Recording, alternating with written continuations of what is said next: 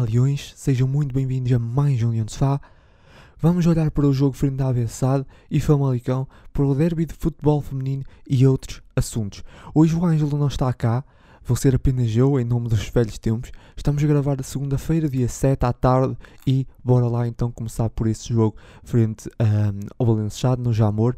E, e antes sequer de, de, olharmos para o jogo, eu queria começar por aqui por, um, por outro assunto, uh, a ver com um, audiência não é, no estádio, as pessoas, o público no estádio. Uh, muito rapidamente falar um bocado sobre isso. Acho que foi, foi visível quem estava a ver o jogo uh, tanto em casa, na televisão, como no estádio. Uh, e eu nem sequer me vou focar tanto nesse jogo, porque sabemos que, é que os contornos do, do caso Bolonense já, que, que tem pouquíssimos adeptos, ou, ou quase nenhum, nem vou por aí. Os, os adeptos do Sporting fizeram a sua parte, uh, encheram o estádio, encheram, quer dizer, ocuparam a sua percentagem uh, ali ainda uma, uma quantidade elevada, cerca de 5 mil adeptos do Sporting. Uh, mas uh, a questão é, é, mesmo para mim, o que eu quero falar disso, é, é a imagem externa que, que, passa e é um bocado vergonhoso. Uh, claro que nesse momento ainda podemos dar a desculpa que é o Covid, embora sabemos que não é, mas a imagem externa que passa, e nós vimos em vários momentos ângulos de imagem na televisão, porque normalmente até costuma ser escondido, digamos assim, só que nesse jogo foi tão mal que não deu para esconder, uh, e também nesse estádio, porque é difícil de, de esconder nesse estádio, uh, porque há jogos bem piores. Há jogos na nossa liga que têm menos de mil adeptos, uh, é verdade, há jogos com, com menos de, até aliás, menos de 500 adeptos já aconteceu. Uh, é muito triste, é muito triste, mas, mas acontece. E provavelmente até acho que no ano passado aconteceu um jogo qualquer numa equipa mais pequena contra o próprio Bolonense Chade e, onde tinha. Pá, o Chade dava praticamente uh, vazio. Uh, podemos dar sempre a, desculpa que é o distanciamento social, mesmo sabendo que não é o caso. E, e esse, esses jogos da nossa liga têm cada vez sido mais transmitidos lá fora. Nós, nós conseguimos uh, vender muitos direitos de nossa, de nossas, na nossa liga. E nesse momento, além de estar tá no Brasil, tá, tá, um, todos os jogos da nossa liga têm sido transmitidos no Brasil, na Inglaterra e, e por aí fora, em vários países. E, e, de repente a imagem externa que passa é um bocado vergonhosa. É um estádio praticamente deserto. E como eu estava a dizer, claro que podemos dar a desculpar o Covid, mesmo sabendo que não é. Um, eu não me quero focar tanto nesse jogo porque esse jogo só trouxe, ou só acabou por relevar uma coisa, para mim pelo menos, que, que vinha a acontecer há muito tempo, que é os estádios cada vez estão mais vazios. O Covid veio agravar isso, mas não é agora usarmos o Covid para justificar, porque acho que é um bocado isso que se tem feito e é sempre, ah, mas é o Covid, as pessoas também por causa dos testes não vão. Não, realmente é uma coisa que tem acontecido e nós reparamos que até os clubes grandes cada vez têm menos pessoas e, e consequência disso é os clubes pequenos que já tinham poucas pessoas no estádio, agora têm muito, muito poucas pessoas mesmo e há jogos entre os, entre os pequenos que, que, têm, como eu estava a dizer, menos de mil pessoas, o que é mesmo muito triste e até um bocado vergonhoso e a Liga, se tivesse alguma vergonha, tentava resolver isso. E é, é aí que eu queria chegar, que a, a Liga, uh, isso tem acontecido já provavelmente há uma década que isso está a acontecer, ou seja, que cada vez se vai perdendo de ano para ano público no, nos estádios e a Liga não faz nada. A Liga, eu nunca vi a Liga ter um posicionamento sobre isso. Não me cabe a mim descobrir porque é que está a perder público nos estádios. Um, cabe à Liga descobrir porque é que está a acontecer Uh, e agora, claro, é fácil dizer, e, e como eu estava a dizer, vão se refugiar atrás do Covid, que não, para mim não tem nada a ver. Quer dizer, claro que tem um pouco impacto, mas, ou seja, só acelerou uma coisa que já vinha a acontecer. E a, a Liga um, não, não tem feito nada nesses últimos anos, e eu digo à vontade, últimos 10 anos. A Liga não faz nada acerca disso. Uh, a Liga tinha que descobrir porquê. Eu não, não, não sei porque é que isso está a acontecer. Há, claro, haverá várias razões distintas, e depois, como eu já disse, o Covid piorou. Descobrir porque é que isso está a acontecer e tentar melhorar. Porque como é que queremos vender um produto lá para fora e a Liga está sempre a falar disso e, e vejo o presidente a dizer ah, porque a nossa Liga é transmitida lá fora em não sei quantos países. Mas é essa a imagem que queremos passar, essa, é, é para, fora, para essa imagem uh, para outros países, de uma liga que, que não tem audiência nenhuma. Porque é muito triste mesmo. Uh, e nesse jogo soltam muito à vista. E, e, foi. Os adeptos do Sporting fizeram o seu trabalho. Uh, tiveram lá em peso e fizeram uma festa. Mas foi muito mal, foi muito triste aquilo que se viu. E, e veio sublinhar algo que já vinha a acontecer uh, ou que tem acontecido sempre, todas as jornadas, jornada após jornada, e que a Liga não toma nenhuma posição e não, não aqui a Liga teria de, sei lá, se reunir com os responsáveis pelos presidentes de outros clubes, nomeadamente os clubes mais pequenos, embora os clubes grandes também tenham sofrido com isso, e como eu estava a dizer, os clubes grandes têm perdido também muita gente, um, e tentar perceber porque é que as pessoas estão a abandonar os estádios e, e, tentar combater isso. E agora mais que nunca, em vez de, de, de perderem tempo a dizer não, isso é por causa do Covid, vamos aproveitar agora esse momento do Covid para tentar já travar isso, que, que ainda se perca mais gente nos estádios, porque do, nós estamos num caminho que 2025 ou 2000, 2030 uh, vamos ter uh, jogos grandes com 10 mil pessoas, vamos ter derbys com 15 mil pessoas, isso está aí para esse caminho. É, é muito triste, sinceramente. Uh, eu, sempre, eu sempre achei uh, que isso fosse melhorar, ou seja, uh, quando eu via há uns anos atrás pouco público, eu achava que, que fosse melhorar, que isso estivesse a melhorar, que voltassem, uh, começassem a ir mais famílias aos estádios, começasse a ser uma coisa mais, sei lá, estilo, estilo inglês, né? que vai as famílias ao fim de semana todas juntas ao estádio, mas os horários também não ajudam, uh, os preços, etc. Uh, ah, não sei, eu sinceramente não me cabe a mim descobrir porque é que isso está a acontecer uh, cabe à Liga, embora a Liga não faz grande coisa, uh, mas eu gostava que tomassem uma posição aqui, porque é triste para quem gosta de futebol e, e, depois também, já que não se preocupam com o futebol, pelo menos com a imagem que passam para fora, pelo menos que, tentem, que se preocupam, que se possam preocupar um bocadinho com isso. Uh, mas é isso, acho que já perdi aqui algum tempo a falar disso. Uh, vamos agora então avançar para o jogo, frente então aqui a Valencia SAD, uh, uma goleada não é bem goleada, uma diferença de 3 golos, não sei se pode ser considerado goleada, mas acho que sim. Uh, 4-1, ainda sofremos um golinho. Uh, golos de Paulinho, aliás, dois golos de Paulinho, Pedro Porro e Sarabia, novamente aqui a marcar. Uh, o 11, uh, Sporting vai com Neto e Fedal novamente, uh, Nuno Santos e Porro na ala. Uh, e no meio campo, a maior surpresa, digamos assim, é o Gart no lugar de Palhinha. Uh, destaque também para o reforço Marcos Edwards, que, que estava a estrear no banco. Uh, fora isso, nenhuma surpresa.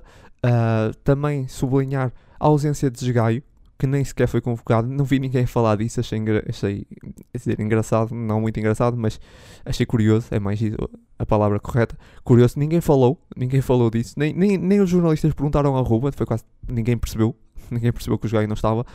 Um, mas o Jogai não foi convocado. Depois o Ruben acabou por responder, penso, na, uh, na conferência já pós-jogo frente ao Famalicão. Uh, ele disse que ficou de fora por gestão. Um, ou seja, para gerir também o plantel, mas achei estranho porque o Jogai não foi convocado e estávamos com dois guarda-redes no banco. Estávamos com o André Paulo e com uh, o Virginia, que é uma coisa que eu nunca consegui perceber, essa, essa de levar dois, um, dois uh, guarda-redes. Não faz grande sentido, mas uh, foi essa a resposta do, do Ruben Amorim quanto à ausência do Jogai uh, não convocatória, ele não estava lesionado, não tinha nenhuma razão, foi apenas, segundo o Ruben, uma gestão, talvez se calhar, não sei, quis levar o André Paulo para o banco, premiá-lo, não sei, uh, pelo trabalho com, no treino, não sei, provavelmente, e deixou, decidiu deixar os Jogai de fora. Uh, mas pronto, só dar essa nota porque realmente foi curioso que ninguém reparou que o Jogai não estava, digo eu provavelmente alguém que está a ouvir isso, provavelmente reparou, mas achei interessante porque nas redes sociais não vi nada e também os jornalistas também não perguntaram.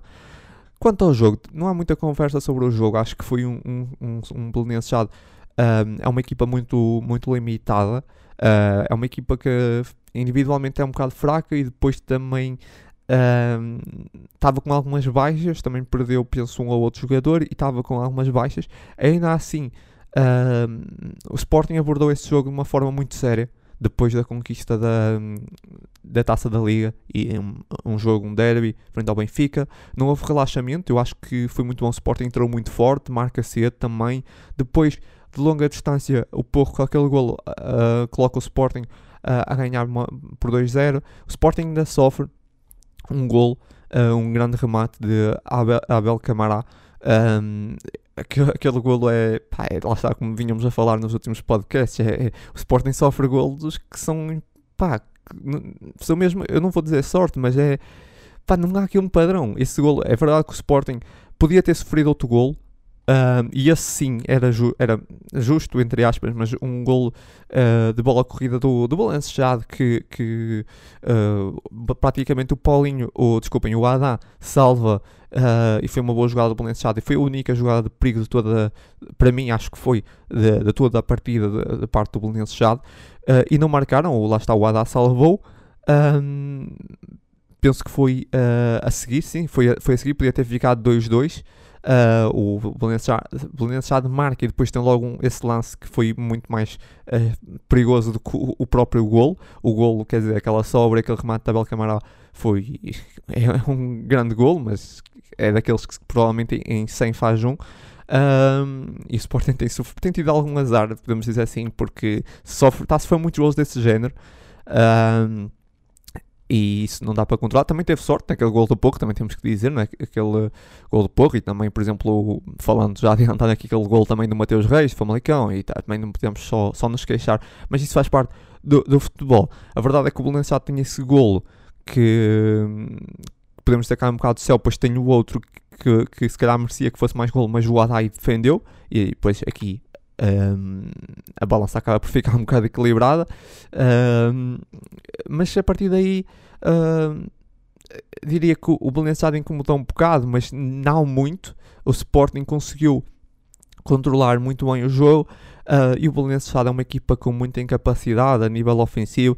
E, depois, quando o, o Sarabia marca o terceiro, já a, a fechar a primeira parte, diria que matou praticamente, ou matou mesmo, o, o jogo ao início da primeira parte, uh, da segunda parte, desculpem, Paulinho uh, marca outro gol, penso que uh, de cabeça, sim, foi de cabeça, e, e, foi uma boa execução, só que sublinhar, Paulinho, tinha falado várias vezes que Paulinho de cabeça não é muito forte, ele às vezes marca, aqui Uh, embora não foi uma execução incrível, não foi, a bola até vai baixa, só que o guarda-redes, por acaso tive cuidado de ir ver, uh, porque eu falei que o Paulinho não era muito bom a atacar as bolas de cabeça, e de facto um, não mudei de opinião, porque aquela bola não é muito bem, embora é de longe e, e dou mérito ao Paulinho, mas o guarda-redes, um, por alguma razão, e estranho, porque não tinha ninguém à frente, hesita uns segundos uh, antes de saltar, ele vê a bola a vir e, e espera, uh, espera um, dois segundos antes de se fazer ao lance.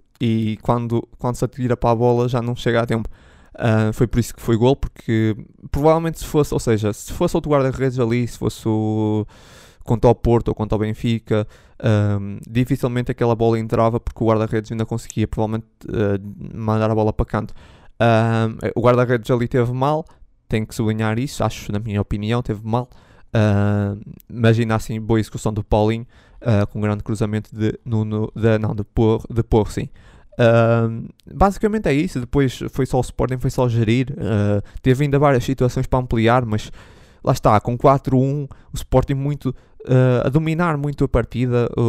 como eu disse, a única coisa que se tira daqui é a garra do Sporting e, e, o facto de não ter tirado o pé do acelerador nem ter relaxado depois de uma conquista. Com, ganha a taça da liga, ainda assim chega aqui com, com, um, com tudo para, para tentar voltar às vitórias no campeonato e acho que isso é importante porque às vezes pode acontecer um, de, das equipas, lá está, tem, ganham um jogo teoricamente mais difícil, saiam aqui com um adversário mais fraco, relaxava um bocado e o próprio Belençado causou muitos problemas ao Porto, depois só com uma expulsão é que o Porto acaba por dar a volta provavelmente daria a volta na mesma, mesmo sem expulsão, não é? Um bocado a imagem daquilo que aconteceu Sporting Portimonense, também se falou muito. mas a verdade é que o Belenenses já acho que é um, uma das equipas mais frágeis da, da, nossa liga, mas, mas sublinho mais isso, mais o facto do Sporting ter entrado com tudo, não ter relaxado e encarou esse jogo com muito sério e, e, e eu gostei bastante desse, desse aspecto e, e, é mais isso que eu sublinho, de resto Uh, não há muito mais. Uh, Sporting entrou forte, foi muito eficaz também, logo no início. Os remates, os primeiros remates foram logo gol. Uh, aliás, foram os três remates da partida de um lado e do outro. Sporting marca nos dois remates e depois o Belenenses faz um remate também marca, ou seja, três foi 100% eficaz nos primeiros minutos. mas, mas foi isso, ou seja, o Belenenses também. ou seja, o Sporting não, prometeu quase nada ao Belenenses. Eu diria que além daquele gol um bocadinho caído do céu, depois tinha aquele que podia ter marcado que o Adá salvou. Uh, mas é isso. Não, houve ali um momento que depois do, do Belenenses marcou, houve ali alguma destabilização, mas, mas não muito. Uh, e depois de controlar o jogo e depois também aquele gol do, do Sarabia do 3 do 3-1 acho que matou um pouco a partida, por isso é uma partida sem grande história, mas, mas fica aqui esse mérito, acho que foi o Sporting também que tornou esse jogo muito mais fácil uh, para mim acho que o Sporting tornou o jogo também fácil da maneira e séria que encarou o jogo, independentemente do, das valias do Belenenses Chade, o Sporting encarou esse jogo uh, de uma forma séria e, e tornou, quando a dizer, o jogo mais, mais fácil.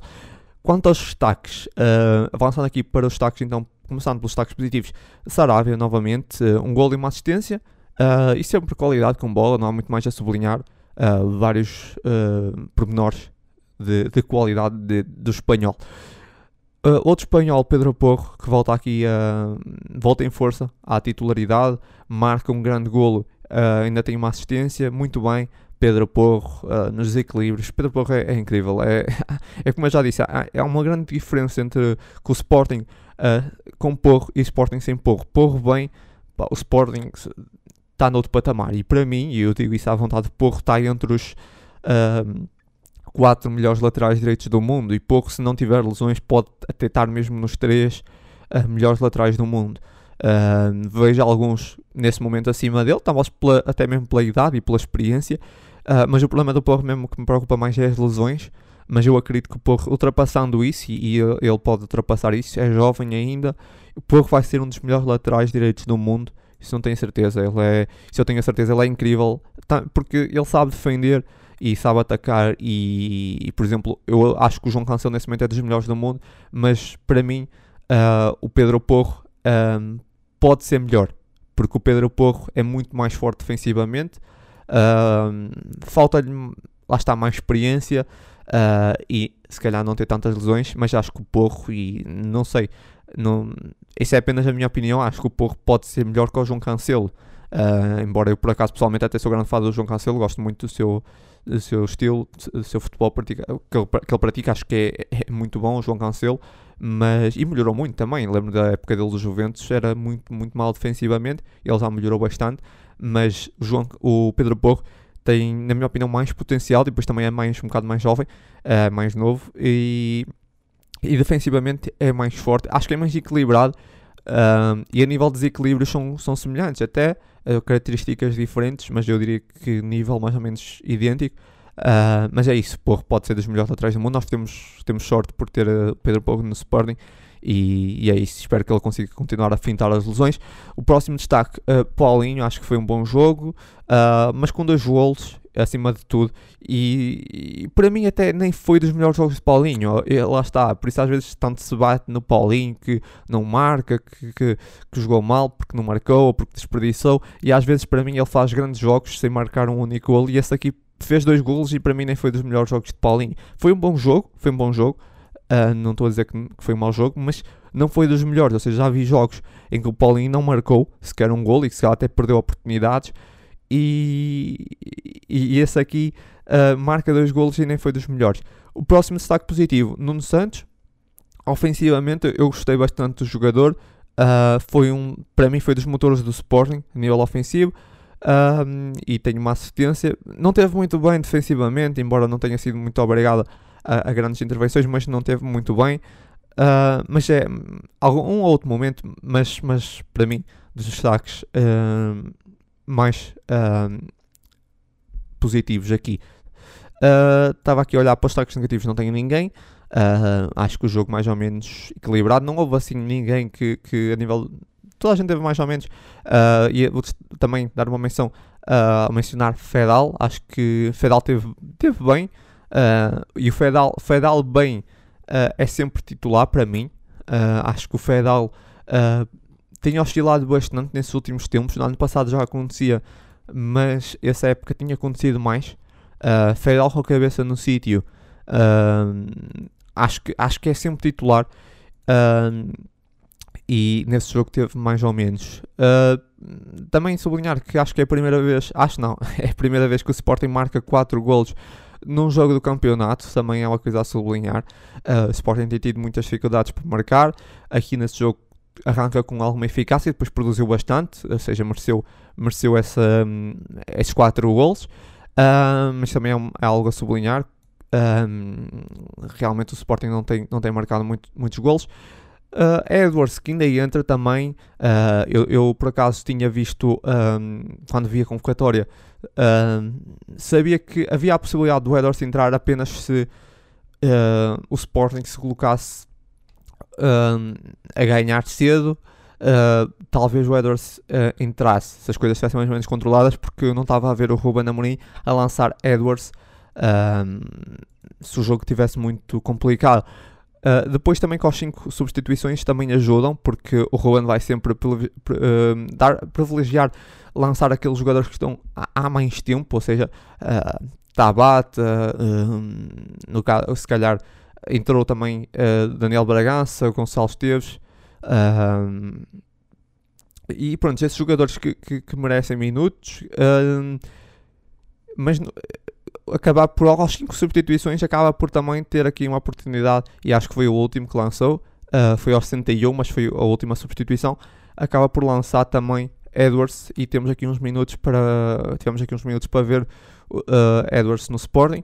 Uh, o que eu sublinho, eu gostei muito comprometido. ganhou logo dois duelos, algo que eu destaco, porque é uma coisa que eu falei sempre que ele defensivamente tem algumas lacunas. Ganha aqui dois duelos, uh, teve dois duelos e ganhou os dois. Gostei, gostei também. Uh, há uns momentos ele baixou para ajudar a recuperar bolas. Uh, gostei, lá está, como estava a dizer, muito comprometido, mas esse é o primeiro jogo, foram cerca de 20 ou 30 minutos. Uh, é o primeiro jogo. Eu quero depois ver também uh, vários jogos como é, que, como é que vai ser nesse aspecto. Uh, mas nesse jogo pareceu bastante comprometido, com, com muita vontade lá está, a nível individual é um jogador com muita, muita qualidade, tem que melhorar em algumas coisas. Passos falhados, falhou muitos passos, mas isso é uma coisa que resolve. E depois aquilo que eu estava a dizer, ele é muito. Tem muito foco, ele e a bola, e não, às vezes não olha à volta. E há vários momentos em que ele, ele, que ele tinha a bola e que faz coisas com muita qualidade e, e, na progressão, mas depois podia libertar, fazer mais simples e ele insiste, quer ficar com a bola, quer ficar com a bola e depois perde o Edwards tem que, ser, tem que ser mais simples, tem que, às vezes tem que simplificar. Uh, tem op opções de passe, uh, às vezes fazer as coisas mais simples. E senti muitas vezes que ele, lá está, queria progredir demasiado com a bola, uh, que parecia que queria ser ele a fazer tudo.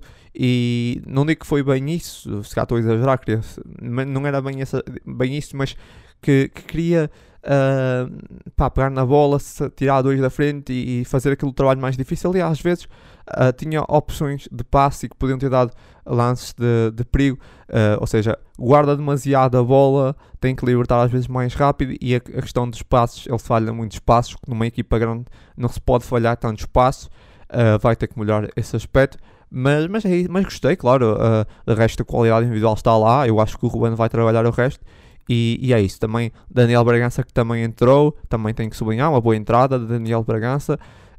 Um, e para terminar, aqui também uma nota sobre o Pote, porque já falámos várias vezes na, uh, o, fraco rendimento de, de, de, Pote. E eu reparei nesse jogo que o Pote cai muitas vezes na esquerda por causa do Sarabia.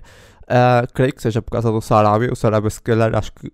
Embora eles, eles trocam ali bastante, penso, mas o Sarabia cai, gosta de cair mais na direita e o Pote acaba por cair mais para a esquerda depois por causa disso. Eu acho que no ano passado o Pote andava mais pela direita. Uh, e eu te pergunto mesmo, e genuinamente, não estou a, a dizer será que o Pedro Gonçalves uh, acaba por estar mais apagado uh, e se calhar mais afastado do gol porque está a cair mais na esquerda e se calhar ele tinha mais rendimento na direita por causa do Sarabia, ele acaba por ser obrigado. Claro que, por exemplo, toda a gente se lembra dele marcar golos na esquerda e na direita, ou seja, não é por aí. Mas a verdade é que ele tem andado mais afastado. Já falámos sobre o facto do Sarabia pisar as mesmas zonas, poder pisar um bocado as mesmas zonas, isso é um, fato, um fator. E agora lanço aqui também o facto do Pote andar muito pela esquerda. Sinto que o Pote tem mais rendimento a partir mais da direita lá está, nós temos sempre que lembrar que o Pedro Gonçalves nem sequer é extremo, o Pedro Gonçalves jogou sempre a médio. Um, ele tem que ter ali alguma liberdade, mas uh, vejo muitas vezes na esquerda, pelo menos nesse jogo, eu tive alguma atenção e não foi um jogo incrível do, do Pedro Gonçalves. Uh, e é isso, e lá está. E nós precisamos do Pedro Gonçalves que volte a marcar gols, porque o Pedro Gonçalves tem uma relação com a baliza pá, incrível, como nenhum no Sporting tem. Posso dizer à vontade, nenhum no, no Sporting. O Sarabia não tem aquela relação com a baliza, nenhum no Sporting uh, tem aquela, aquela facilidade de golo. Pedro Gonçalves, e de repente perdemos um bocadinho isso. Onde é que está, onde é que está esse Pedro Gonçalves? E eu acho que era importante voltar, voltar a encontrar esse Pedro Gonçalves procurar porque é que no ano passado ele tinha aquela relação com a baliza, como é que estava a fazer golo fácil e voltar a, a tentar trabalhar isso, porque um, ter Pedro, aquele Pedro Gonçalves em campo, ou ter esse Pedro Gonçalves desse época em campo, não está a trazer grandes benefícios para a equipa a nível coletivo. Há, há momentos em que o Pedro Gonçalves vem para o meio campo e pelo menos acrescenta a nível de qualidade de passe, porque ele tem muito e vimos isso em, em alguns, vemos isso em alguns momentos. O Pedro Gonçalves, lá está, já foi médio e, e a qualidade dele é, é superlativa. Um, ele, ele pode, se ele quiser, aliás, ele pode fazer grande carreira a médio, como eu já referi, mas a relação dele com a baliza perdeu-se um bocado. E pelo menos ele não tem, também não tem aparecido muito, lá está, ele não tem aparecido uh, a rematar. E isso é um bocado, é um bocado coisa que me preocupa um bocado. E não sei até que ponto é que o Sarabia não está a encostar um bocado o Pedro Gonçalves, uh, encostar entre aspas, mas ali a arrastá-lo um bocado para a esquerda.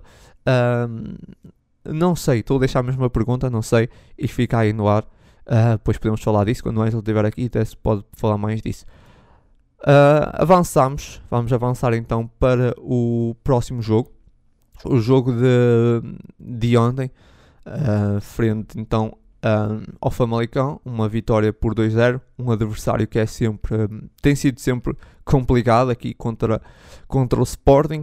Uh, vamos então olhar para o 11, vitória 2-0, gol de Sarabia de penalti e Mateus Reis na segunda parte. Quanto ao 11, não há nada a sublinhar, acho que foi o 11 mais forte do Sporting para mim, é esse é o 11 mais forte do Sporting. Lá está, Fedel estando bem, uh, Mateus Reis na aula, eu gosto de Mateus Reis na aula, uh, Palhinha, uh, Palhinha, Mateus Nunes, Sarabia, Paulinho, Pedro Gonçalves.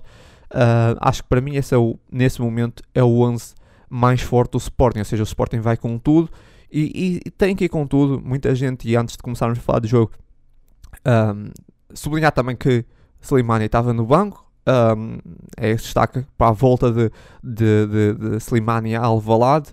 Um, e, e, antes de, de, falar do jogo, acho que há muitas pessoas que se preocupam muito mais com o próximo jogo do que o atual. Ou seja, ah, eu sei que vários jogadores tinham, estavam uh, tapados com amarelo, no caso, ficámos sem, sem Pedro Porro, que levou amarelo. Um, e lá está, essa questão dos amarelos, para mim não importa nada se não conseguíssemos ganhar ao Famalicão. O que é que importa um, poupar os jogadores? Ah, porque vamos ter conta ao Porto e é um jogo importantíssimo. É um jogo importantíssimo porque ganhámos esse. Porque se perdêssemos esse era igual.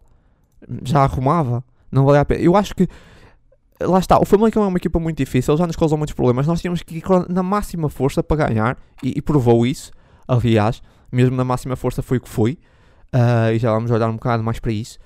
Um, e, e lá está, eu acho que o correto é não olhar para qual é o próximo jogo. Eu nunca sei sequer, e estou a falar a sério, eu nunca sei qual é o próximo jogo. Não sei, eu não sabia que jogávamos contra o Porto para a semana. Se eu falar sério, eu não sabia. Eu, eu só sei que jogávamos contra o Porto a seguir ao jogo, ou aliás, ou porque Uh, se calhar acho que vi no Twitter as pessoas já ah, perdemos o para contra o Porto ou qualquer coisa assim. Porque eu nem sabia que tínhamos já o Porto. Nem o Manchester City. Eu agora também já sei que já temos o Manchester City a seguir porque as pessoas estão aí a falar. Mas eu não, nunca vejo qual é o próximo jogo. Eu acho que é importante e, e, e, e, e acredito que o Ruben também leva as coisas um bocado assim. E acho que é a forma correta e é a forma que nos tem levado ao sucesso aqueles treinadores que olham muito para o calendário e que tentam fazer gestão, pá, isso não dá com nada. Eu acho que temos de olhar para o próximo jogo, dar o máximo cada jogo, pá, depois preocuparmos com o outro jogo. Agora estar aqui a preocupar-nos mais com os próximos jogos, mais com uma coisa que ainda não aconteceu do que o atual, acho que não faz qualquer sentido. Faz sentido é nós olharmos, ok, temos o Famalicão, vamos com os melhores, pá, que interessa se estão tapados para amarelo, não estão, não interessa. O que interessa é que temos de ganhar esse jogo. Ganhamos esse jogo, depois logo nos preocupamos com o próximo. Claro que o é uma grande baixa. Claro que é, não há como esconder. Eu já estou, acabei de dizer que há um Sporting com porro e há um Sporting sem porro. Claro, mas também não vamos causar a fazer disso, pá, Jesus, não é? Parece que já perdemos o próximo jogo. Não é o caso. E como eu estava a dizer, por acaso nem foi um grande jogo do pouco, já lá vamos olhar, mas Uh, se, imagine, vamos imaginar que se, o, o, o, o uh, Ruben tirava o Porro, o Palhinha, já não me lembro quem eram os outros que estavam tapados, Sarabia, Pedro Gonçalves, não me lembro. Uh, perdíamos esse jogo. Perdíamos esse jogo. Podia não ser por causa disso. Podia não ser. Lá está. Podíamos perder na mesma com esses jogadores. Não é? Mas, mas depois, lá está, não adiantava nada o próximo jogo. Eu acho que, acho que essa questão, acho que, aliás, isso não é uma questão. Acho que as pessoas têm que começar a, a focar-se mais, se calhar fazer um bocado mais como eu e, e olharem e, para o próximo jogo.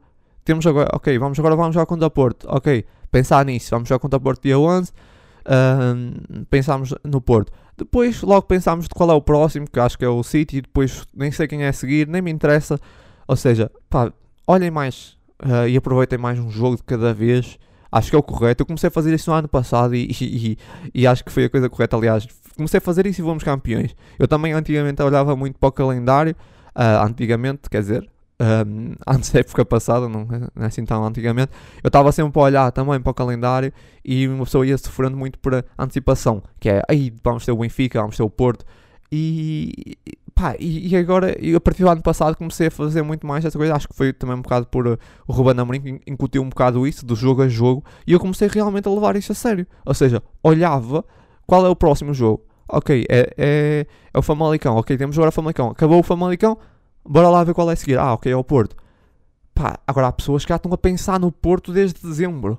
Pessoal, calma. Quando vê o Porto, vem o Porto. Há pessoas que já estão a preocupar, por exemplo, com a taça com o Porto. Para que interessa isso? Até lá há muito jogo. Uh, e, pá, e é isso. Bora lá avançar então para o jogo. Um, um jogo que foi basicamente duas equipas muito encaixadas. Um Famalicão que, que apresentou uma pressão muito alta uh, e entrou muito forte, bastante agressivo.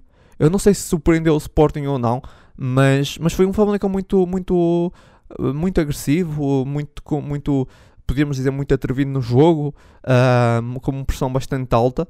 Uh, mas o Sporting tem aqui alguma, volto a dizer, entre aspas, sorte, porque o Paulinho sofre uma falta dentro da área, um toque, assinalado grande penalidade, Sarabia sem chance, uh, coloca o Sporting ainda ao minuto 6 a ganhar. Foi, foi importante porque estava ali um jogo complicado nos primeiros minutos, bastante dividido. Um, embora o Sporting naquele momento já estava a conseguir chegar mais à frente, mas foi um jogo em que o, o Famalicão, eu não tenho a certeza, mas acho que tentou quase espelhar um bocado o Sporting, deu-me um bocado essa ideia. Um, e, e, acho que o Famalicão um, colocou-se ali um bocado a jeito, na minha ótica, porque o Famalicão, o que o Famalicão fez, muita gente, ah, o Famalicão causou muitos problemas ao Sporting. Eu acho que o que o Famalicão fez, qualquer clube pode fazer e causar problemas. Ou seja, um, se o Sporting for jogar contra, contra o City e fizer isso, ou seja, uma pressão alta, uh, muito, assim, muito agressiva, uh, vai causar problemas ao City? Provavelmente sim, só que o City tem outros executantes na frente e provavelmente saímos, saímos de, de lado do jogo com o cabaz acho que foi isso que, que faltou, porque o, o, Sporting podia ter aproveitado essa um, ousadia, digamos assim, do Famalicão e se tivesse tido mais definição na frente, porque acho que foi o que faltou. O Sporting podia ter dado uma goleada ao Famalicão, porque acho que o Famalicão foi bastante atrevido uh, no jogo, com muita agressividade, mas deixa, acaba por deixar algum espaço. Uh, foi basicamente isso, mas acho que o Famalicão fez causava problemas a qualquer equipa. Se o Famalicão fizer isso contra o Porto, vai causar dificuldades ao Porto. Agora, o que eu acho que sublinho mais, o que eu sublinho mais daqui um, foi um, um, jogo claramente dividido, com chances de ambos os lados, embora o Sporting tenha permitido menos chances claras ao Famalicão. O Sporting teve algumas dificuldades para ter, aliás, teve sempre dificuldades para ter o controle do jogo, nunca teve o controle do jogo, só que conseguia chegar à frente e, uh, aliás, mais na segunda parte, ainda na primeira parte sublinhar que nos minutos finais o Sporting tem uma grande penalidade contra uma falta de, de, de, Pedro Pouco dentro da área, mas o Haddad defendeu, foi o primeiro, primeiro penalti que o Haddad defende, e podem não acreditar, mas eu quando vi que foi assinalada a penalidade, eu estava com um feeling que o Haddad ia defender, porque o Haddad nunca tinha defendido um penalti no Sporting, já teve alguns. Ah, aliás, desculpem, Haddad defendeu contra o Belenenses Chad, curiosamente, agora estava aqui a pensar. Uh, sim, sim, sim. O, o, o, o Haddad defendeu contra a Belenenses SAD foi uma, uma altura que até houve um penalti, uh, penso batido por João Mário, e depois tivemos um logo a seguir também contra, curiosamente, agora estava-me a lembrar disso. Um, É, é verdade, então foi, foi o segundo penalti que a Haddad defendeu no Sporting. Uh, mas eu não sei porque estava com um feeling que o Haddad ia defender. Uh, sou muito sincero, estava mesmo com aquela coisa, o Haddad vai defender, não estava mesmo uh, à vontade. E nesse aspecto, e, e defendeu, não sei porque, estava mesmo confiante que o Haddad ia defender, mas na altura estava a pensar que o Haddad nunca tinha defendido. Agora lembrei-me que o Haddad já defendeu um penalti. Então foi o segundo que defendeu. não foi um penalti também muito bem batido, mas, mas o Haddad muito bem a defender. acho que não é o forte do Haddad, penso eu mas, mas ele aqui bem a defender. E foi importante, foi importante, claro que sim. Uh, era diferente ir, ir um 1 uh, ou ir um 0, mas, mas ainda assim uh, acho que adequava-se mais aquele 1-0 à primeira parte, embora, como eu estava a dizer, o jogo bastante dividido na primeira parte. Na segunda parte, o Flamengo voltou a arrancar muito forte uh, e o Sporting foi conseguindo melhorar um bocado no jogo. Uh, mas o jogo estava sempre dividido, ou seja, acendia sempre qualquer equipa podia marcar. Isso foi uma coisa que, claro, que deixou algum desconforto em qualquer adepto e provavelmente, e provavelmente não, e até mesmo no próprio Ruben. Agora, a verdade é que o Sporting concedeu menos ocasiões flagrantes, acho eu, ao Famalicão que o Famalicão concedeu ao Sporting. E uma coisa que eu estava, acho que mencionei, que eu gostei, um, foi que o Sporting foi, não, não teve dificuldade, teve dificuldade para controlar, ou não conseguiu controlar mas eu gostei bastante de algumas ocasiões com o Sporting, algumas boas combinações. O Sporting saía com boas combinações, uh, faltou mesmo, como eu estava a dizer, definição. Uh, um bocadinho se calhar no último terço, se o Sporting tivesse melhorado, o Sporting, como estava a dizer, o Sporting podia ter talvez saído ali com mais, uh, mais golos, porque o Sporting teve vários momentos com alguma qualidade e eu gostei disso porque o Famalicão dificultou bastante e dificultaria, esse estilo de jogo que o Famalicão teve dificultaria ao Porto, ao Benfica, qualquer clube. Uh, Pá, mas, mas o Sporting bem a ultrapassar isso em vários momentos, nunca, nunca abdicou de sair a jogar de trás e, isso, e, nunca, e mesmo assim não sofre nenhum gol. Um, e não me lembro assim de nenhum perda de bola, assim de trás, não me estou a recordar. Ou seja, o Sporting sempre a, a certa forma a arriscar, mas bem. E, e houve várias combinações, vários momentos muito bons, saídas rápidas, uh, jogadas ao primeiro toque. E eu gostei bastante, só que depois no último terço faltava a definição para chegar ao gol. Uh, o Sporting acaba por chegar ao gol, lá está de penalti, e depois, na sequência de um canto, um, uma sobra e um grande remate de Mateus Reis, a bola ainda desvia uh, ligeiramente num jogador do Famalicão e coloca o Sporting ali numa vantagem mais confortável e depois foi praticamente gerir o resultado, ainda tentar sair com algum, algum critério e, e concedeu praticamente. Foi concedendo sempre poucas ocasiões ao Famalicão, embora o jogo tava, estivesse sempre dividido. Uh, uma vitória claramente enquadrada, como eu estava a dizer, muito justa. Acho que lá está, o Famalicão causou dificuldades por isso, porque pressão alta, como eu estava a dizer, causaria dificuldades a qualquer clube, uma pressão alta, uh, mas complicou também bastante ali o jogo no meio campo dos, dos dois médios do Sporting, mas acho que o Sporting muito bem em vários momentos a ultrapassar isso e, e, e, o Sporting se melhora um bocado no, sua, no último terço, o Sporting podia muito bem ter saído dali com muito mais golos, mas, mas acho que foi um bom jogo, acho que o Sporting... O Famalicão apresentou ali desafios diferentes e acho que isso faz essa equipa crescer, ou seja, um, uma equipa que apresenta aqui uma forma de jogar diferente, que, que apresenta outras uh, dificuldades e o Sporting soube ultrapassá-las. É verdade que podemos dizer, ah, dois golos de bola parada, são dois, sim, são dois golos de bola parada, mas a verdade é que o Sporting teve outras chances para marcar de bola corrida. O Famalicão também teve, mas na minha ótica o Sporting teve mais. Uh, por isso acho que foi um justo vencedor o Sporting, acho que nisso nem há, nem há questão. Um, e basicamente é isso. Uh, não há muito mais a dizer. Acho que se o Famalicão jogasse sempre assim, estava a lutar pela Europa e acho que é uma coisa que, pá, que eu não consigo entender. Quer dizer, consigo e não consigo. Assim, o Famalicão está em 16, uh, vem jogar Alvalade e joga assim, muito ousado da parte do Famalicão, e sim senhor, e acho que muito correto, mas depois vai jogar se calhar contra o Moreirense, pá, e joga para pontinhos, provavelmente, e joga, pá, não arrisca nada. Pá, eu percebo que depois contra os adversários diretos ninguém quer perder. Pá, mas por outro lado, se calhar o nosso futebol ganhava mais se as equipas jogassem sempre assim. Era um jogo muito mais atrativo, não é? E pronto, já é um bocado triste ver que as equipas só jogam quando vão contra os grandes, quando depois contra os seus adversários um, pá, é sempre para o pontinho, é sempre para, quem não, para não sofrer e, e enfim, o Famalicão tem qualidade para jogar sempre assim. Uh, só tem jogado assim contra o Sporting e se calhar um bocado contra os grandes. Um, mas é isso, não há muito mais a referir. É um bocado também o espelho da nossa liga, que é sempre as equipas pequenas jogam sempre para, os para o pontinho menos quando jogam menos contra os grandes.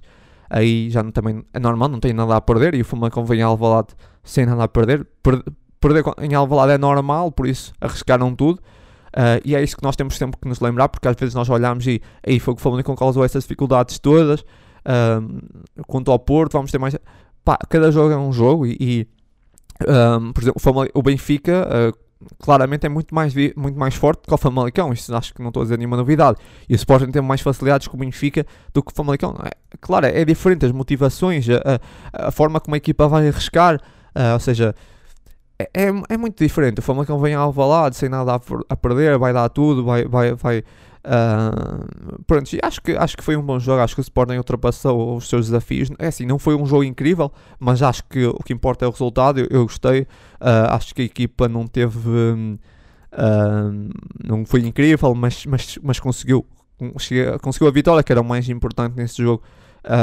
nesses jogos, em todos os jogos, acho que o mais importante é a vitória. E, e é isso. e também não foi também um jogo muito mau. Acho que foi um jogo de duas equipas, como estava muito encaixadas e o Sporting ainda assim conseguiu, conseguiu uh, alguma segurança defensiva e ultrapassar uh, esse encaixe, digamos assim. Quanto aos destaques, então, uh, destaques positivos, uh, metia, não, não fugi muito àquilo que foi também, acho que o destaque da, da Sport TV, o, o, o Adam. Uh, não é que ele tenha sido obrigado a muitas defesas, não foi. Se nós pensarmos bem, ele, quantas, vezes, quantas defesas esteve assim difíceis, não me estou a lembrar. Mas defende o penalti. Um, e, e, acho que foi importante aquele penalti a fechar a primeira parte. Então eu acabo por colocá-lo nos destaques mais positivos. Porque, como estava a dizer, não, foi um jogo muito. Um, vários jogadores muito iguais. Não houve assim um jogador que se destacou muito pela positiva, nem muito pela negativa. Um, por isso acabo por me tirar a dar. Foi um bocado difícil de escolher. E vou um bocado aqui em, sintonia com, um, com a liga e meto o Ada. Uh, o próximo, Mateus Reis não foi um. Apresentou uma boa exibição, não, mais na segunda parte. Na primeira teve algumas dificuldades, mas não foi muito por culpa dele. Uh, acho que não foi tanto por culpa dele que, que teve dificuldades, foi mais coletivo que, que, deixaram ali o Matheus Reis em algumas dificuldades, a levar com mais que um jogador na, na esquerda. Uh, mas mesmo assim, acho que o Matheus Reis, mesmo assim, conseguiu sair-se bem na segunda parte muito melhor e depois tem aquele, aquele, aquele grande gol dá outra tranquilidade à equipa e por isso acho que o Mateus Reis merece o destaque positivo. Acho que ele, e também ele já merecia um gol no Sporting por tudo. Acho que lá está, os jogadores que trabalham acabam sempre por ser premiados e o Mateus Reis realmente prova isso, é um jogador que tem trabalhado muito, tem melhorado e acaba aqui por ser premiado com esse grande gol porque de facto ele, ele merecia o próximo destaque também, outro jogador que já não é novidade, Paulo Sarabia. Não é que tenha sido um grande jogo de Sarabia, não, não foi, lá está. Um, como eu estava a dizer, todos os jogadores foram mais ou menos iguais, mas, mas converte, converte o penalti que coloca o Sporting na frente cedo num momento muito complicado, num momento, não digo muito complicado, mas um, um, um momento estava mais difícil. Colocámos logo a ganhar no minuto 6, é importante, e Sarabia muito bem a bater aquela, aquele penalti, uma grande execução. Uh, destaques negativos, assim, podia não ter metido ninguém, podia ter metido alguns jogadores. No caso, é um tipo. Acho que foi um, um jogo que houve pouco espaço e o pouco não conseguiu desequilibrar como normalmente, como normalmente faz. Esperava ali um bocadinho mais de porro. Não é que tenha feito um mau jogo, assim, não fez, mas também não fez um jogo incrível. E de todos, se calhar para mim foi o mais negativo. Pois muita gente poderá dizer, ah, Fedal não teve muito bem, não sei.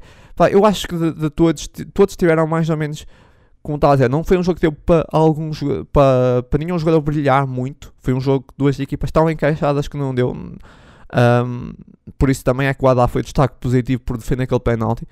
Porque o destaque mais positivo, porque não deu para nenhum jogador brilhar muito, mas se olharmos para todos, para o rendimento de toda a equipa, Uh, e para a qualidade também dos jogadores, por exemplo, eu esperava muito mais do Porro, acho que toda a gente esperava mais do Porro nessa partida, e o Porro acaba por não, não fazer um jogo muito bom, Uh, e teve poucos momentos assim de intervenção no jogo.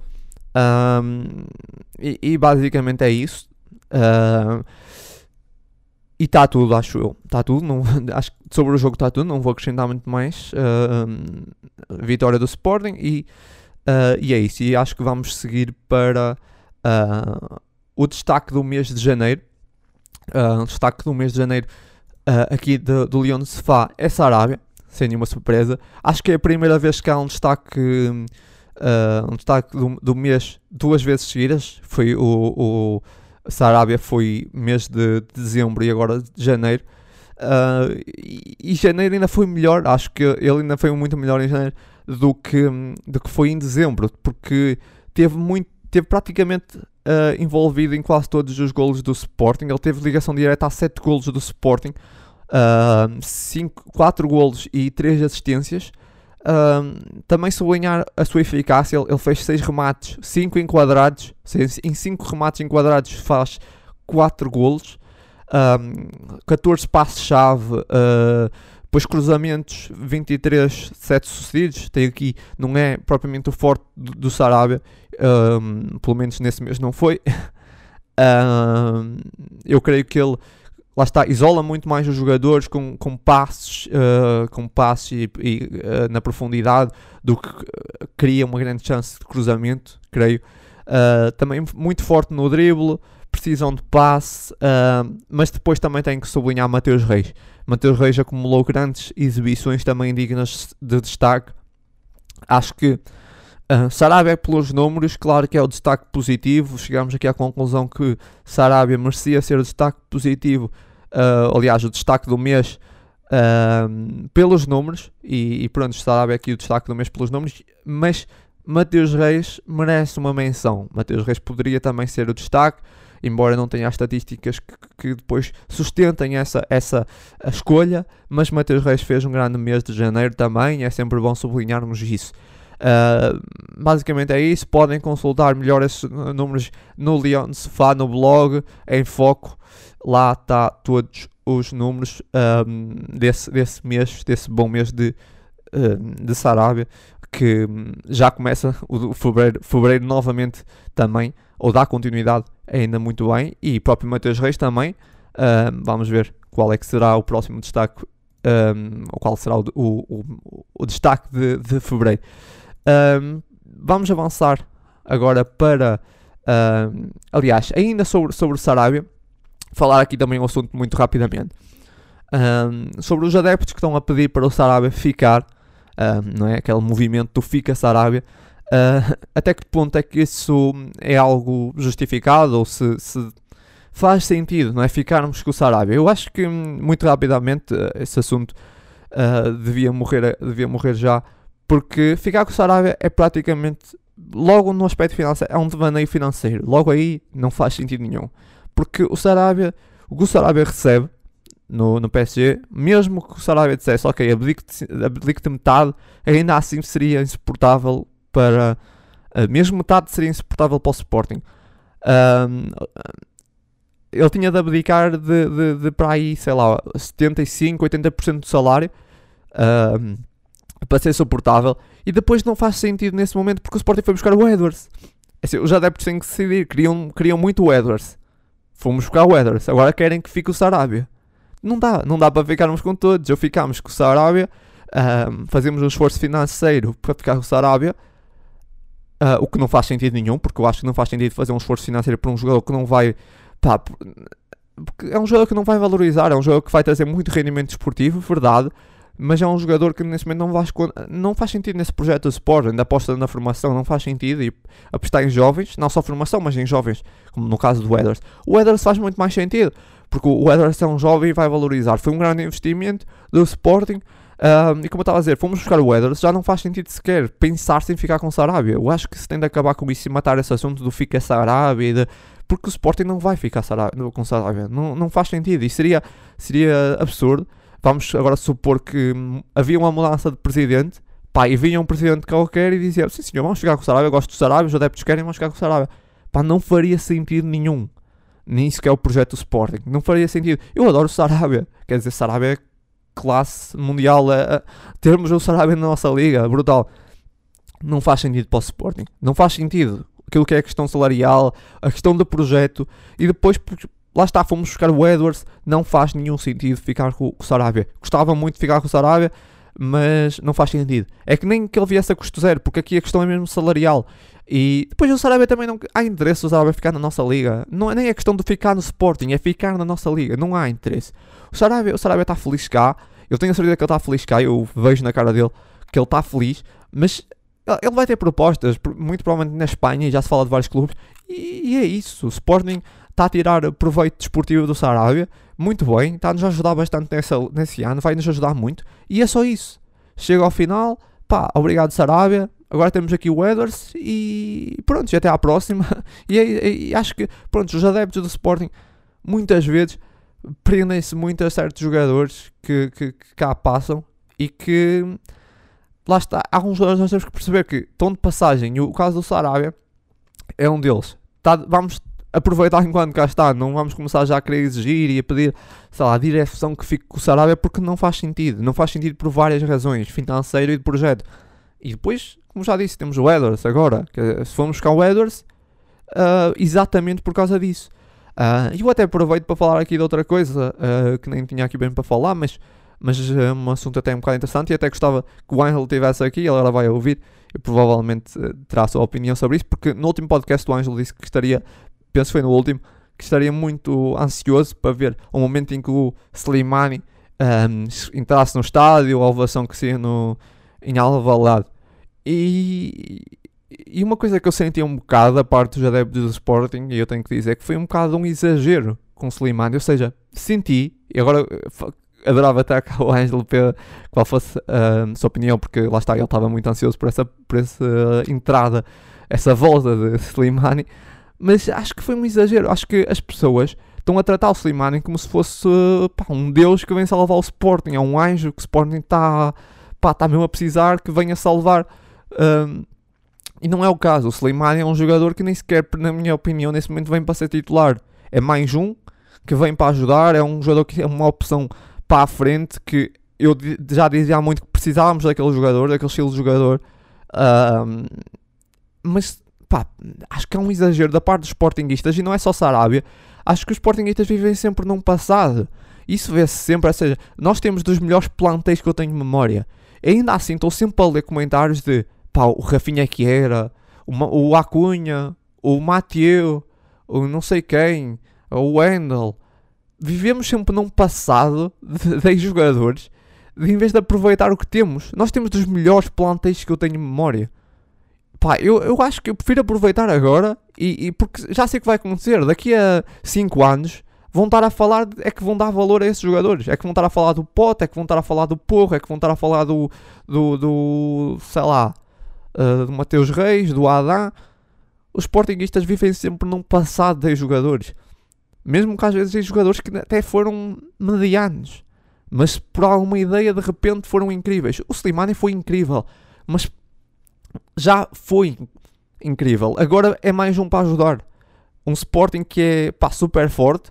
Uh, acho que esse Sporting é dos melhores, como eu já disse. É, é muito bom. É um Sporting mais do que o individual, o coletivo desse Sporting é muito forte. E eu estou muito contente com esse Sporting. Sinceramente, se me desse, eu não, não ia buscar nenhum jogador que eu vi no passado no Sporting. Pá, Rafinha, jogador incrível. Uh, pá, entre, entre outros jogadores brutais, haveria aqui muitos para pa falar uh, jogadores muito bons que passaram pelo Sporting. Uh, nem, eu acho que nesse momento nem Bruno Fernandes ia buscar, muito sinceramente, porque lá está, é o que é. Estamos, temos que aproveitar mais. Acho que os Sportingistas deviam começar a dar mais valor ao que está, aos jogadores que estão, aos jogadores que nos deram um título, aos jogadores que nos têm dado tanto. De vez de viver sempre no passado e de repente vem o Slimani e agora, pá, que esse exagero de euforia, parece que o Slimani vem salvar o Sporting. O Sporting nem precisa ser salvo, mas pronto. Um, pá, o Slimani, como eu estou a dizer, acho que essa euforia toda até compromete um bocado aqui, até coloca aqui o Ruben numa situação complicada, porque parece que o Ruben fica aqui tipo, ok, se calhar tem que colocar o Slimani a jogar. Um, não digo que o Slimani entrou nesse jogo por causa disso, mas fica ali naquela, naquela pressão dos adeptos de, tanta, de tanto uh, de idolatrar o Slimani.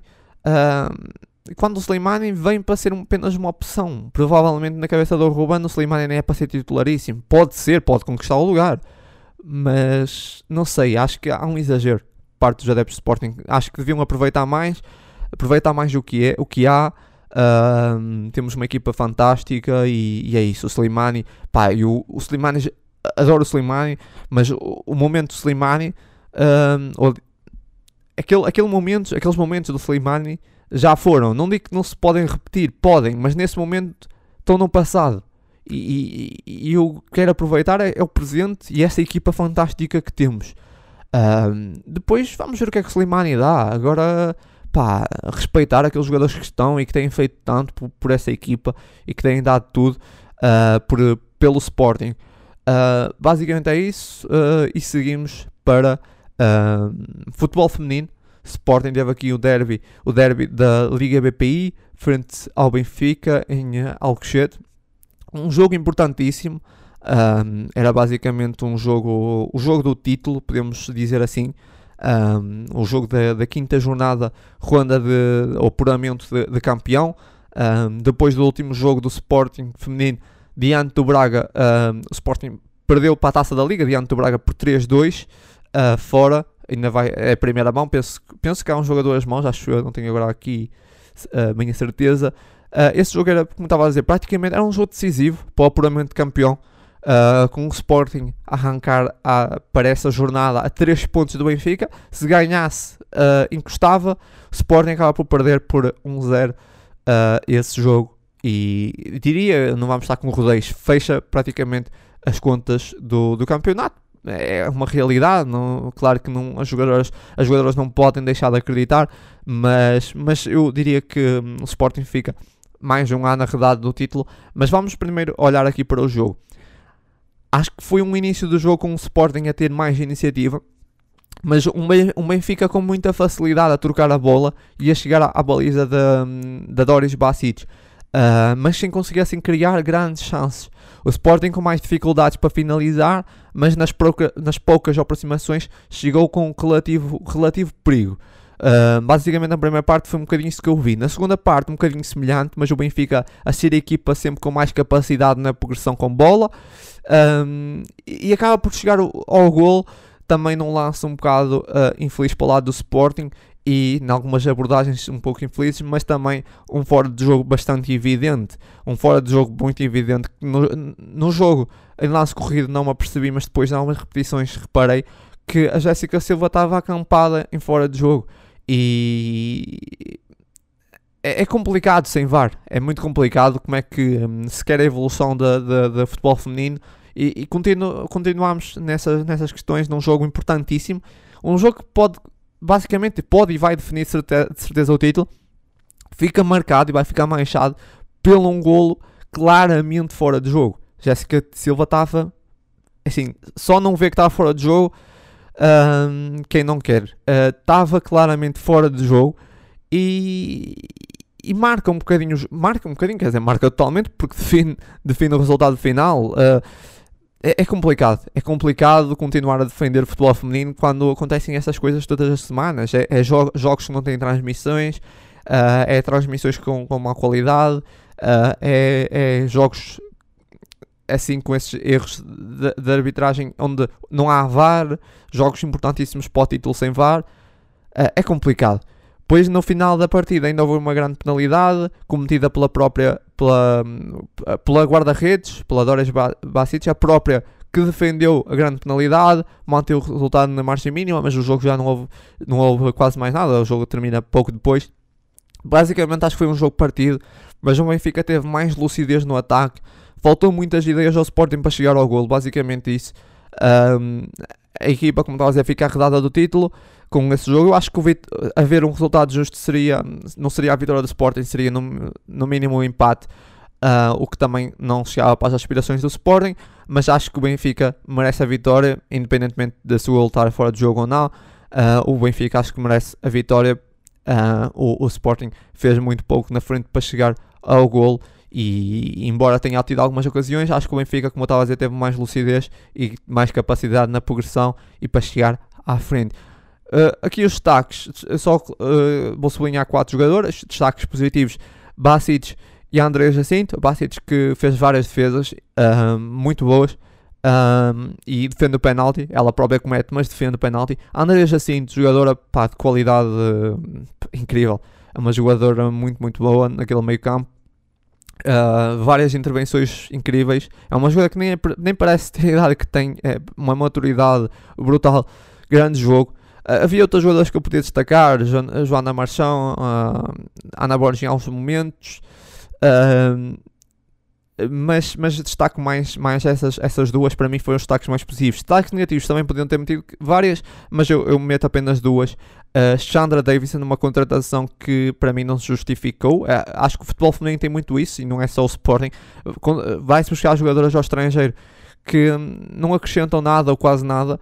Que é verdade que marcam golos, mas marcam golos naqueles jogos de 5-0, 6-0 onde quase a equipa toda marca, mas depois nesses jogos praticamente não, não aparecem. E Chandra Davidson é uma dessas. Uh, para mim, pelo menos nesse jogo, não acrescentou nada.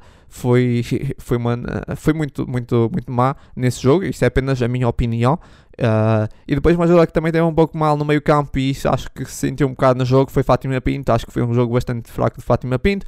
E acho que é isso. Também haveria outras jogadoras que eu podia destacar negativamente, mas eu, para mim essas foram as mais, mais negativas.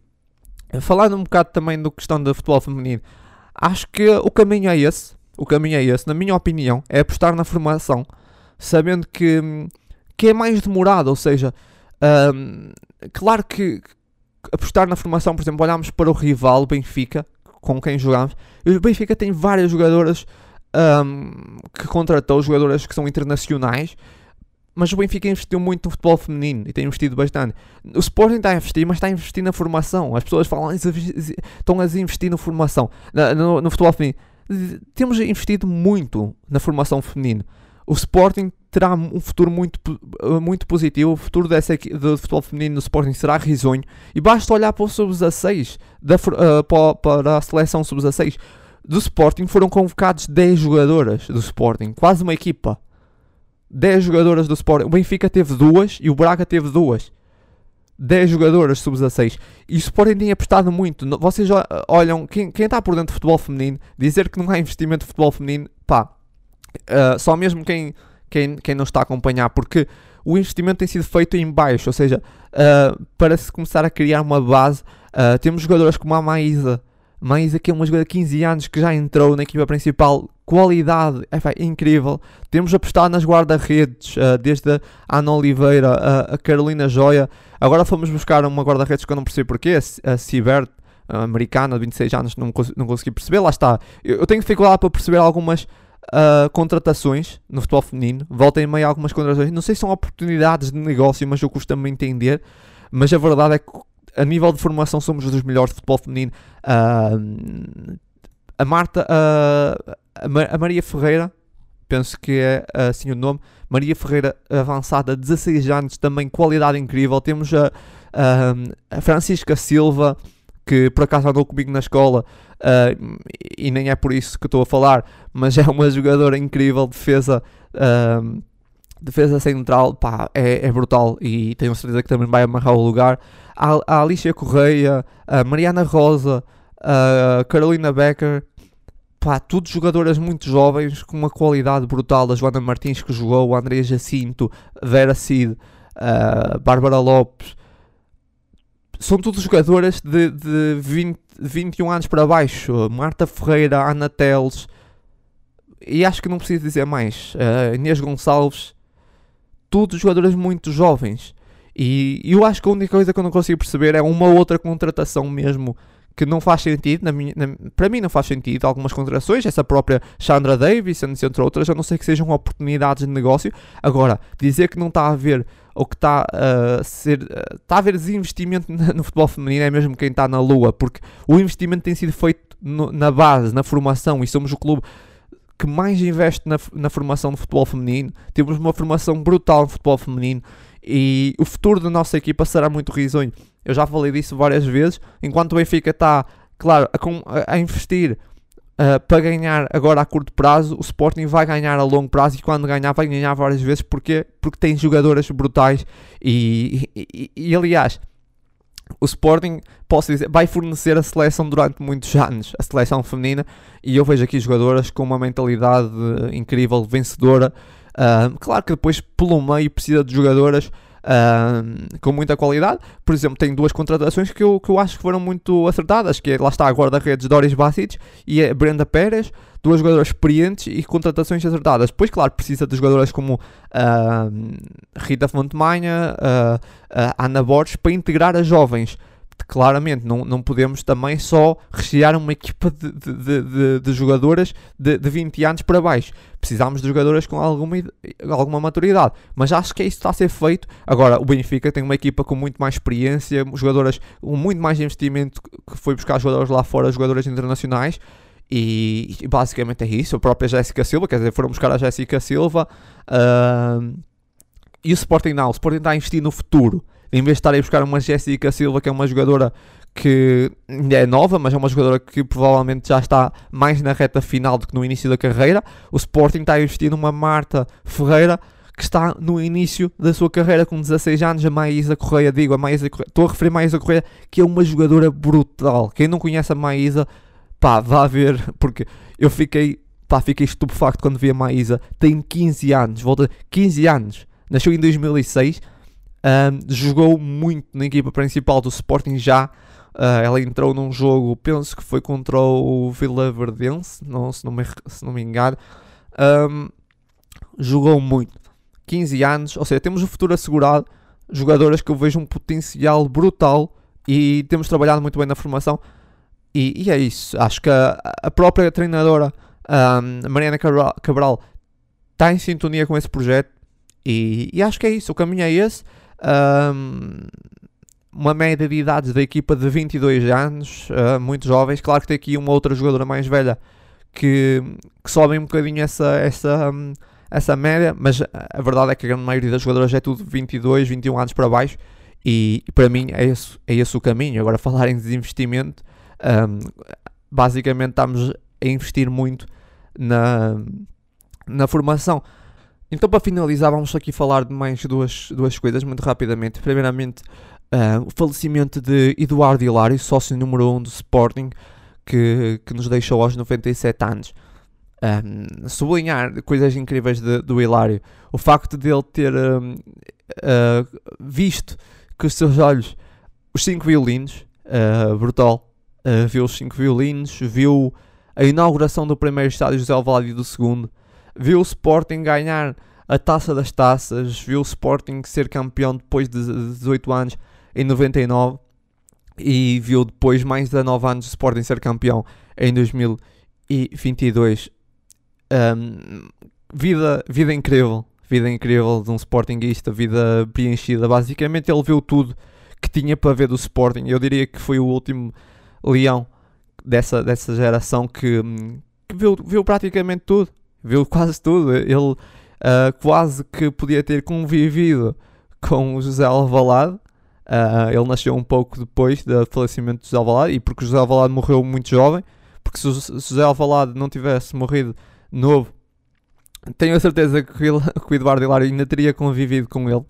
Uh, é incrível, incrível que vida repleta de sportingista, de sportingista um, grande, um grande leão que nos deixa, mas que ficam essas grandes memórias uh, nunca, será, nunca nos deixará, porque nunca será, nunca será esquecido, apenas de forma, a sua forma física, mas nunca, nunca morrerá. Um, e fica aqui essa lembrança e essa, de certa forma, essa, essa homenagem aqui do, do Leão de Sefá. Vamos aqui terminar também dando a nota de futsal. Uh, foram bicampeões europeus, bicampeões europeus de futsal. Uh, parabéns à, à seleção de, de, de, futsal.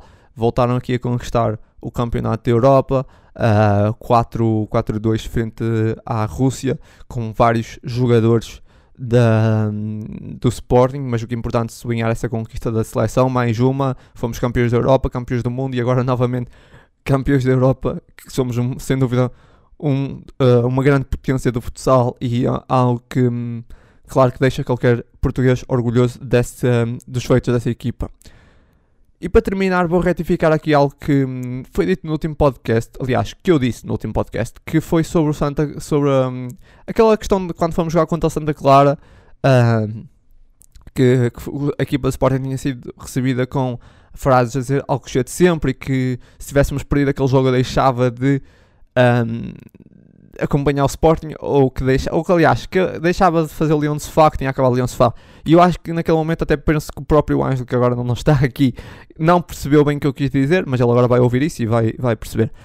Eh, quando eu disse aquilo, eu, lá está, às vezes uma pessoa fala alguma coisa aqui e, e uh, na, na, minha cabeça faz, faz sentido, mas esqueço-me que as pessoas não estão na minha cabeça.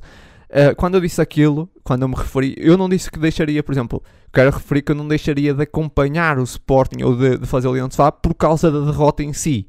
Uh, eu nunca, como eu, eu me deixei bem claro naquele podcast, eu nunca, uma derrota nunca me fazia deixar de acompanhar. O que um, me deixaria triste e deixaria, eu acabaria ali no sofá porque achando eu, naquela altura, que aquele comportamento dos adeptos, a forma como receberam os, os, os, jogadores, poderia ter um impacto emocional que faria com que o Sporting perdesse aquele jogo. Na altura eu não especifiquei isso, ou seja, por essa razão é que eu deixaria caso perdessem aquele jogo. Não era porque perderam aquele jogo que eu ia, mas o impacto que os adeptos poderiam ter tido com, com a forma como fizeram, uh, como receberam a equipa, que podia ter o impacto negativo e que poderia, poderia ter causado a derrota. Foi apenas isso, foi nesse sentido e nunca na derrota em si, mas no impacto, na, na, na, na forma como os adeptos poderiam ter mexido com a equipa a nível psicológico. Uh, não sei se mexeram ou não, mas a verdade é que felizmente ganhámos, ganhámos esse jogo. Uh, retificar isso uh, apenas e, e, e, terminar com uma última coisa que eu queria falar também. Uh, nós aqui, pronto, lá está, nós aqui no, no Leão Sofá, eu e o Ângelo, uh, antes era eu sozinho, hoje por acaso estou aqui sozinho também, aconteceu. Um, estamos aqui sempre quase uma hora e tal, um, às vezes 40 minutos, quando era eu sozinho, 40 e tal minutos, 50 minutos, quase sempre uma hora, mais de uma hora e meia a gravar. E nós nunca, um, por exemplo, em nenhum momento uh, parámos e uh, alguém, ah, eu disse mais neira, ou disse, disse aqui algo que não devia, ou uh, enganei-me, corta isso, ou vamos parar e fazer de novo. Raramente isso aconteceu. Quando acontece é mais no início, nos engana, é mais eu que me engano a introduzir alguma coisa. Uh, e a única vez que houve bastantes cortes foi quando tivemos aqui um convidado, quando, o último convidado que tivemos aqui, que foi o Pedro. Houve bastantes cortes e às vezes há cortes por outras razões, sei lá, uh, o telefone toca ou alguma coisa assim, temos que fazer uma pausa. Mas eu nunca cortei nada porque me enganei ou porque disse algo que depois, logo num segundo a seguir, eu penso, ah, arrependi-me de ter dito isso. Pá, e, e, uma coisa que eu tenho que dizer, eu todas as semanas digo coisas que, hum, que me arrependo, ou não é bem que me arrependo, mas que sei que podem ter uma má interpretação. E a má interpretação fica sempre do lado do adepto, do adepto, do, adepto, do, do ouvinte, desculpem, também é adepto. Um, quem quiser interpretar de uma forma, vai interpretar de, dessa forma, quem quiser interpretar de outra, interpreta de outra. Eu, eu nunca, nunca, nunca ocultei nada do que disse, nunca, nunca hum, censurei nada, nunca cortei nada, embora às vezes me apeteça. Porque eu, eu, eu defendo que esse podcast, que os podcasts devem ser assim. Eu meto a gravar e, e é o que é, o que ficar, fica e, e vai. Uh, e como estava todas as semanas há coisas que eu digo que sei que podem ser mal interpretadas, que, que, que se calhar gostava de cortar, ou que me enganei a falar uma palavra, ou coisas assim. E, e é difícil, é difícil estarmos aqui sempre uma hora e tal a falar e, e não, não dizermos coisas que, que nos arrependemos. Um, Pá, e, e eu, queria dizer, eu queria dizer que eu nunca dei uma opinião vincada sobre nada. Nunca. Quando falo de A, olho sempre para o B, tentando estar sempre no meio. Aqui. Ou seja, eu nunca polarizei opiniões, nem, nem vivo, nem compactuo com, com bolhas de opiniões. Aqui olhámos sempre para ambos os lados, tentámos sempre perceber e falar de, de, de igual forma. Uh, eu nunca fiz isso a falar para uma pessoa ou, ou mesmo zero, quando estive a falar para, para, para ninguém, nunca, não farei a falar para 30, nem 40, nem sequer para mil. Pá, se querem ouvir um podcast de pessoas que só têm a mesma opinião que a vossa, esse espaço aqui não é para vocês. É, essa porta aqui uh, do Leão de Faz estará sempre aberta, mas está aberta para entrarem também está aberta para saírem. Aqui o, o Leão de Sofá, pá, sinceramente, é um espaço para se olhar para os dois lados, e é um espaço que está à porta, está aberta. Sinceramente, pessoas que não concordam ou que não tenho a mesma opinião que, que, que a minha, pá, de uma forma educada, tenho a porta aberta para vir aqui discutir. Eu não vou perder tempo a, ter discussões uh, com pessoas. Eu, raramente, eu, eu, raramente não, digo mesmo, nunca discuto, discuto nada uh, ou certos temas, porque acho que é completamente inútil através de, de, de mensagens de redes sociais. Mas convido sempre as pessoas a, a virem aqui. Qualquer pessoa, uma pessoa que não concorda nada com, comigo, tem uma ideia completamente diferente do esporto, uh, da minha, pá, está à vontade para vir aqui de forma educada. A partir do momento em que vem de uma forma agressiva a insultar, claro que aí a porta está fechada. Mas se vocês respeitam aqui as coisas pá, mínimas do nosso podcast, que é não serem tóxicos, se serem falar de uma forma serena, calma, educada, pá, a porta está completamente aberta para vocês e toda a gente que está a ouvir isso pode vir aqui falar e discutir e, e contrariar uma coisa que nós dissemos. Por isso aí, nós não temos nenhuma. Eu não tenho nenhuma opinião vincada sobre nada. Estamos sempre abertos a mudar a opinião. Por acaso, eu e o Ângelo até concordamos quase sempre com as, com as opiniões, mas pá, estamos abertos a vir aqui qualquer pessoa contrariar se vier. Claro, se falar de uma forma correta, senão também nem sequer vou, uh, nem sequer vou responder. Uh, e, e, é isso. Um, se querem ouvir pessoas que só têm a mesma opinião que vocês, pá, esse podcast não é, não é, não é esse. Não esse podcast, porque é, nós aqui tentamos, sinceramente, quebrar um bocado isso. Eu, pelo menos, eu tento quebrar um bocado isso, de olhar sempre para os dois lados. Acho que, infelizmente, as pessoas vivem cada vez mais em, em bolhas, uh, onde só, só ouvem aquilo que tem a mesma opinião que elas. Pá, e eu percebo isso, e se gostam disso, podem seguir. Podem seguir porque eu aqui não vou fazer isso. Eu aqui vou falar de coisas que não... Se, se calhar que, a nível pessoal, uh, não, vou, não gosto tanto, mas vou falar coisas que gosto Pá, mas tento sempre olhar para os dois lados e quem quer fazer isso, quem quer discutir, pá, tenho. E, e se calhar alguma coisa que ouviu que não concorda, de forma educada, vem falar, manda, pode mandar um mail, pode mandar uma mensagem, o que seja. Pá, vamos aqui, falamos e conversamos e, e, e, é sempre uma discussão saudável. Pá, se querem insultar, também podem insultar, se não vão é ter resposta nenhum dos lados. Eu não vou responder, o Ângelo não vai responder, não, não, não vale a pena. Um, mas é isso, ou seja, Uh, aqui a porta está sempre aberta para todos, para quem quiser, uh, de forma educada falar connosco. Agora perceber que pá, coisas tiradas de contexto ou uh, lá está, mais, mais interpretações, pá, se vão por aí, estão à vontade, porque tem aí mais de 100 episódios que podem tirar coisas minhas de contexto e, e dizer que eu disse isso ou que dei a entender uma coisa. Pá, agora experimentem fazer um podcast todas as semanas, estar uma hora e meia a falar onde nós não fazemos um único corte um, pelo menos um corte por algo que dissemos que nos enganámos ou que sabemos que aquilo pode ser mal interpretado.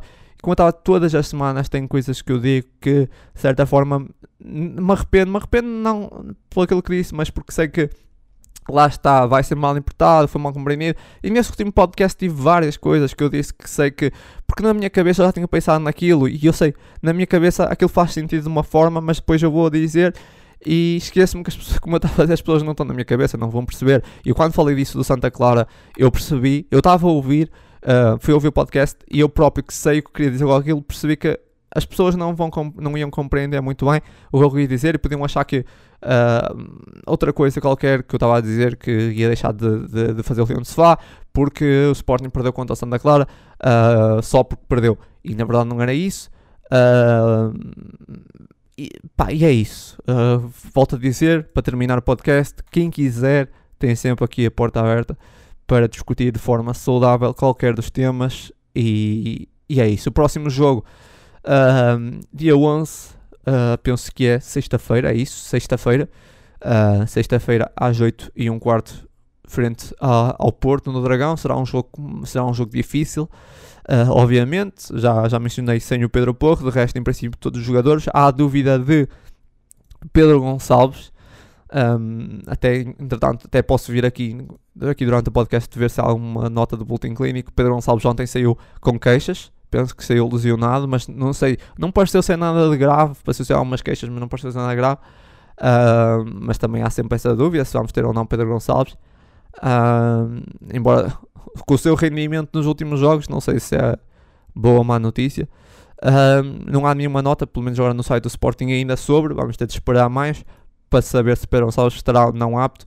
Uh, claro que nunca é uma boa notícia, ficamos sem Pedro Gonçalves, já eu estava a, brincar, mas Pedro, Pedro Porro já, já é certo e é claramente uma, uma, uma má notícia.